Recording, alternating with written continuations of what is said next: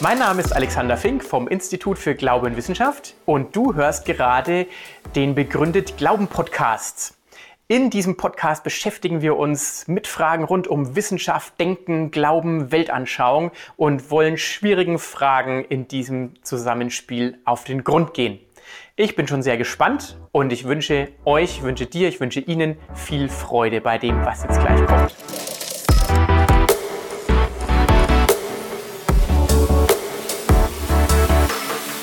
Begrüße alle herzlich zum dritten Tag der Hochschultage. Der heutige Tag steht unter dem Thema Leidende Welt, liebender Gott. Ein Thema, mit dem wir uns alle in der ein oder anderen Weise wahrscheinlich auseinandergesetzt haben oder noch auseinandersetzen. Ich freue mich sehr, dass wir wieder ein hochkarätig besetztes Panel bei uns haben, was die Diskussion eröffnet heute und am Abend dann den entsprechenden Vortrag. Mein Name ist Barbara Becker. Ich bin an der ETH Zürich in einer Stabsstelle des Präsidenten tätig, die sich mit den internationalen Beziehungen beschäftigt, die sich ETH Global nennt. Und ich bin, seit ich hier an der ETH bin, immer in dem Dozentenforum engagiert gewesen, einem Zusammenschluss christlicher Dozierender an Uni und ETH. Mein Name ist Martin Mechler. Ich habe an der ETH Mathematik studiert vor etlichen Jahren, früh geheiratet, doktoriert äh, und bin hier als Dozent, wissenschaftlicher Mitarbeiter. Bin verheiratet schon lange, habe zwei erwachsene Söhne, die zum Teil auch hier studiert haben. Bin Mitglied des Dozentenforums und zum Thema von heute, Leiden, liebender Gott, da bin ich nicht als Experte hier, in dem Sinne nicht so hochkarätig, sondern im gewissen Sinn als Teilbetroffener und als jemand, der sich seit vielen Jahren zu diesem Thema auch immer wieder fragt, eben wie kann es sein, dass Gott ganz liebend ist und dass trotzdem schreckliches Leid geschieht. Mein Name ist Eva Bergstresse. Ich bin Kinderärztin am Kinderspital in Zürich seit 16 Jahren, komme aus Deutschland, bin aber kürzlich eingebürgert worden, ähm, und bin spezialisiert im Bereich der Kinderonkologie und auch in der Kinderpalliativmedizin, wo wir seit 2008 ein Zentrum aufgebaut haben. Und in diesem Bereich habe ich mich kürzlich auch habilitiert. Mein Name ist Christian Hofreiter, bin aus Österreich, aus Tirol. Ursprünglich habe ich mal Dolmetschen studiert und unterrichtet, habe auch als Lobbyist gearbeitet und dann schließlich Theologie studiert und im Theologiestudium ist natürlich diese Frage eine sehr große Frage, die Monotheisten seit Jahrtausend beschäftigt, wenn es einen allmächtigen, liebenden Gott gibt, warum schaut es in der Welt so aus, wie es aussieht? Aber die Frage ist nicht nur akademisch, sondern auch ich bin natürlich selber vom Leid zum Teil mit betroffen und habe auch ganz existenziell mich mit der Frage auseinandergesetzt. Herzlichen Dank. Dann steigen wir gleich in die Diskussion ein. Ich möchte die Diskussion mit einem Zitat von Viktor Frankl eröffnen. Ich weiß nicht, wem der Name etwas sagt.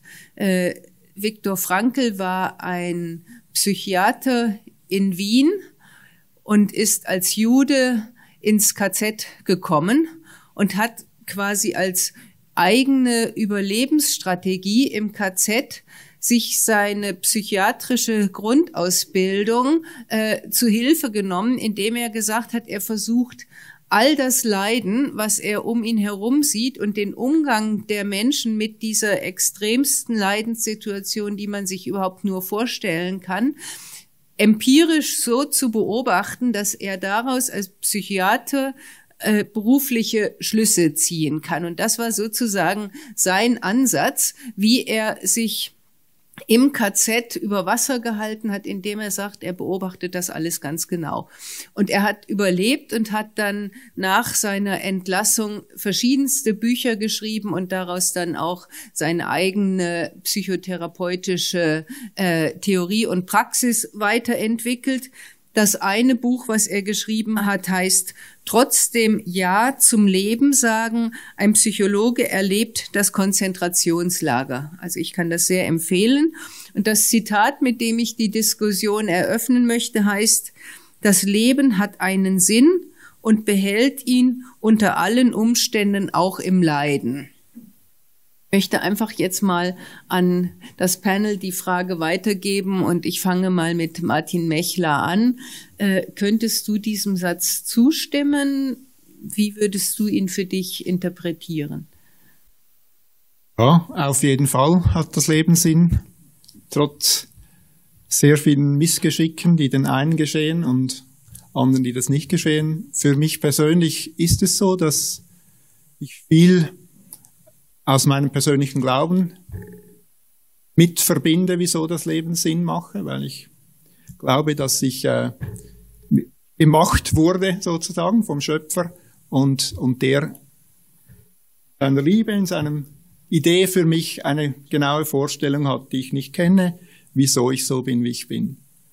Und es trägt mich auch, ich habe das angehört, bemitleiden, also eben ein Grund, wieso wir auf mich gekommen sind, äh, für dieses Thema ist, dass, dass meine Frau schon seit vielen Jahren ziemlich krank ist äh, und das sehr viel beeinträchtigt in unserem Leben, in unserem Familienleben schon damals. Frau Bergstresser, Sie sind täglich mit Leiden konfrontiert.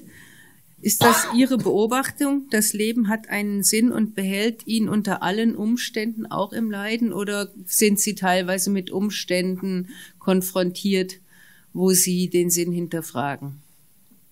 Also ich bin tatsächlich mit Situationen konfrontiert, in denen diese Frage berechtigt ist. Macht das einen Sinn, dieses Leiden, dass Kinder schwerst krank werden, dass Kinder vor ihren Großeltern sterben, dass Kinder leiden müssen und dass vor allem in einem reichen Land wie der Schweiz Familien aufgrund der Krankheit ihres Kindes sehr in einen Leidenszustand kommen und unsere Gesellschaft, diese, dieser Reich, dieses reiche Land der Schweiz eigentlich überhaupt keine Konzepte für solche Situationen anzubieten hat.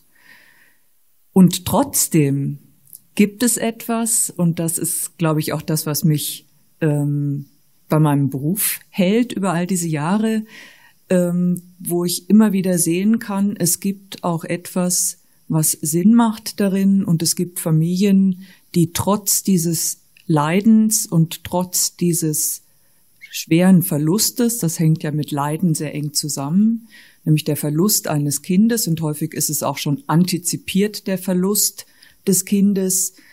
Ähm, das Leiden fängt weit vor dem Sterben eines Kindes an, ähm, dass trotzdem diese Familien in der Lage sind, daran zu wachsen und auch ihren gesunden Kindern ganz viel Lebenskraft auch zu geben. Also von daher, es gibt für mich beide Seiten. Es gibt durchaus die Frage, macht das Sinn? Aber es gibt auf der anderen Seite die Erfahrung, dass Familien, die mit so einem Schicksal konfrontiert sind, diesen Sinn auch wiederfinden können.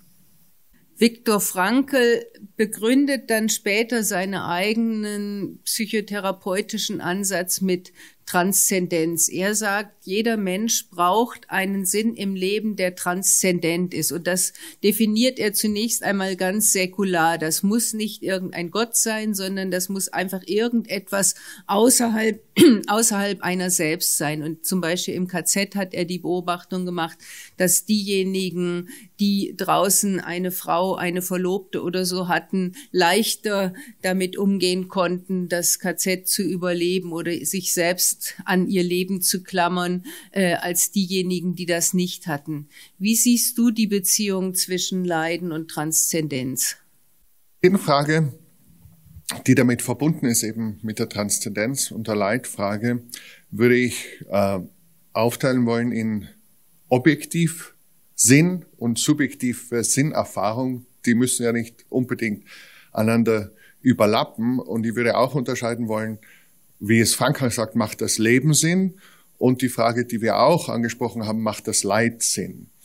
Und ich würde sowohl von meiner Erfahrung als auch äh, von meiner Lektüre sagen, es gibt ganz, ganz viele Situationen, wo das Leid, die Situation des Leids keinen Sinn ergibt, wo es keine Erklärung dafür gibt, die sich nicht irgendwie einordnen lässt. Also man denke eben an schwerkranke Kinder, die unter großen Qualen teilweise, teilweise palliativ begleitet, sterben müssen.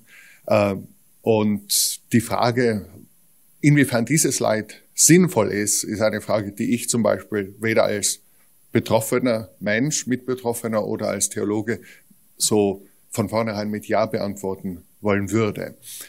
Aber die Frage, ob das Leben dieses Menschen und das Leben der dieses Kind oder diese, diese leidenden Menschen, umgebenden Menschen Sinn macht, ist eine Frage, die weitergreift als auf das Leid selbst.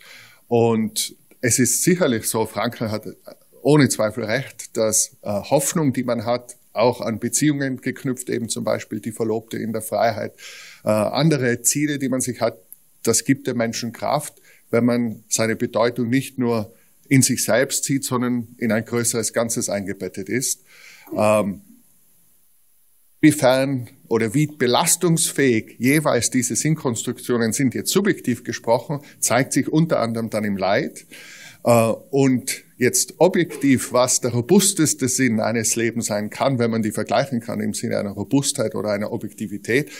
Der objektive Standpunkt fehlt uns natürlich als Menschen.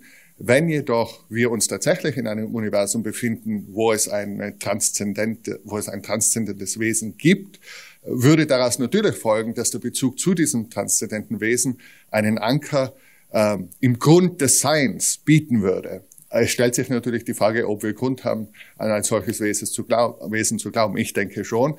Aber dann würde ich sagen, wenn das so ist, ist das natürlich objektiv der stärkste Grund, ein, ein, einen transzendenten Sinn in seinem Leben zu erblicken. Frau Bergstresser, Sie begleiten ja auch immer die Angehörigen dieser leidenden Kinder. Machen Sie da Beobachtungen, ob jetzt, ich sage jetzt mal, religiöse Menschen, die irgendeinen Glauben haben, anders mit dem Leid umgehen als nicht religiöse Menschen, soweit sie das überhaupt mitkriegen? Also ich denke, das ist eine ganz wichtige ähm, Beobachtung, dass und das ist auch äh, wissenschaftlich bewiesen, dass Menschen und Familien jetzt in dem Kontext, in dem ich arbeite, dass Familien, die einen Glaubenshintergrund haben, jetzt platt gesagt mit dem Tod eines Kindes besser umgehen können, auch in ihrer weiteren Familienzukunft, äh, als Familien, die diesen Hintergrund nicht haben. Wie empfindest du das selber? Was bedeutet dir dein Glaube? Also wie drückt sich das aus, indem du jetzt mit dem Leiden anders umgehst als vielleicht jemand anders?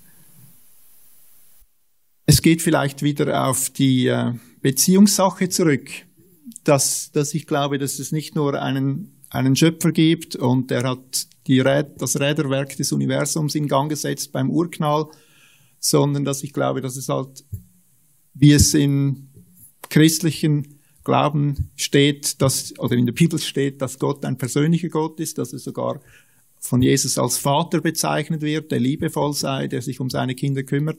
Und das erlebe ich, das glaube ich schon viele Male bewusst erlebt zu haben und, und erlebe ich immer wieder und das macht für mich viel aus. Und dort habe ich dann trotzdem immer auch noch Fragen. Aber das vielleicht später. Selbst war im Sommer bei der Beerdigung eines 23-jährigen Studenten, der an einem Virus innerhalb weniger Tage gestorben ist, hier mitten in Europa. Äh, das hat mich sehr betroffen gemacht. Ich bin mit seiner Mutter sehr gut befreundet. Die ist überzeugte Christin und die hat dann gesagt, sie empfindet nur noch Leere in sich. Ich denke, solch ein Schockerlebnis, das Sterben eines Kindes, das löst ja immer ganz viel Gefühle aus, äh, wenn diese Lehre einmal, also jenseits dieser Lehre, wo man vielleicht gerade gar nichts mehr fühlt, weil alles nur zusammengebrochen ist, gegen wen richten sich diese negativen Gefühle, die Wut, Bezweiflung, die Mauer, die Anklage, die Vorwürfe? Äh, wie erleben Sie das, Frau Bergstresser? Ich denke, das Tragische ist, dass häufig diese Wut und diese Gefühle gegen einen selbst gerichtet sind. Also dass eine Mutter, ein Vater das Gefühl hat, wenn ich das und das getan hätte, wäre das nicht passiert. Und das ist natürlich ein enormer Leidensverstärker. Und hier daran zu arbeiten, von dieser Schuld wegzukommen, die übrigens auch sehr viele Geschwisterkinder, und ich möchte fast wagen zu sagen, alle Geschwisterkinder kommen mit dieser Schuldfrage irgendwie in Kontakt, dass sie schuld daran sind, dass ihr Geschwisterkind krank geworden ist, dass ihr Geschwisterkind gestorben ist. Ähm, ich denke, das ist ein ganz schwieriger Bereich von diesen Gefühlen, wenn sie auf einen selbst gerichtet sind. Was ich sehr selten erlebe, auch wenn man das eigentlich so sagt, ist, dass die Gefühle gegen zum Beispiel behandelnde Ärzte gerichtet sind oder gegen die Welt gerichtet sind. Aber das ist, glaube ich, wirklich was ganz häufig eher was Kurzweiliges und diese gegen sich selbst gerichteten Gefühle, das sind die schwierigen äh, Gefühle, mit denen wir arbeiten müssen und mit denen man auch arbeiten kann. Und wo dieses Sinn, Sinn des Leidens oder Sinn des Lebens ähm, auch bei einem kleinen Kind, das nur eine kurze Zeit auf dieser Erde war, wo man viel dafür tun kann, dass dieser Sinn oder diese Wirklichkeit dieses Menschleins so eine Wertschätzung erfährt, dass die Eltern davon später auch noch Früchte tragen können oder das spüren können, dass dieses Kind jetzt auch in einem, in einem therapeutischen Setting, also von Ärzten, von Pflegenden, geliebt wurde, dass es geschätzt wurde, dass die Familie als Familie wahrgenommen wurde. Ich glaube, dass das wirklich dieses Sinngebende wiederum schaffen kann. Muss ich doch noch mal aus meiner Rolle als Moderatorin etwas heraustreten, weil ich jetzt gerade dieses Beispiel von diesem jungen Menschen gebracht hat. Das hat mich selber sehr, sehr betroffen gemacht. Das, was mir geholfen hat, war, äh, dass ich gerade in der Woche danach die Chance hatte, in einer Klosterwoche mich auch direkt damit auseinanderzusetzen und zu sehen, wie das Leben vor dem Tod und das Leben nach dem Tod zusammengehört. Das war für mich so ein ganz wichtiges Element und auch das Gespräch mit Gott direkt. Und das hat mir auch sehr geholfen in dem Umgang mit diesem Tod von diesem jungen Menschen, äh, den ich sehr gern gemocht habe. Äh, Martin, ich möchte dich auch noch mal fragen, was ist dein Gegenüber für deine Gefühle, Gegenüber für deine Frau? Ja, also wenn, wenn es gut geht, und das ist häufig der Fall, ich meine es gut nicht im Sinne äußerlich, sondern wenn mich gut ausrichte, dann mache ich das genau so, wie du das in deiner Woche erlebt hast, dass das Gegenüber sofort Gott wird. Manchmal ist es das nicht, manchmal hirne ich sozusagen als Wissenschaftler, wieso, was waren die Gründe, wo eben ein bisschen so, wo sind Fehler geschehen, wie hätte man die vermeiden können. Auch bei kleineren Leiden, eben als Vater, wenn, wenn Söhne irgendetwas erleben, das, das traurig ist oder so. Ähm, ja, ich denke, also ich bin halt auch Wissenschaftler und das Normale ist, dass man zuerst Ursachen und Wirkungen versucht zu eruieren und sozusagen mal einfach rational denkt. Und ich bin dann sehr froh, wenn ich davon auch mal loskomme und sozusagen diese transzendente Ebene, wie wir sie vorher angesprochen haben, annehmen kann. Und, und meine Frau ist zum Glück sowieso anders und sie als direkt Betroffene kann das, macht das auch direkter und sie spricht viel mit Gott und sie hört auch Dinge von ihm, die sie trösten.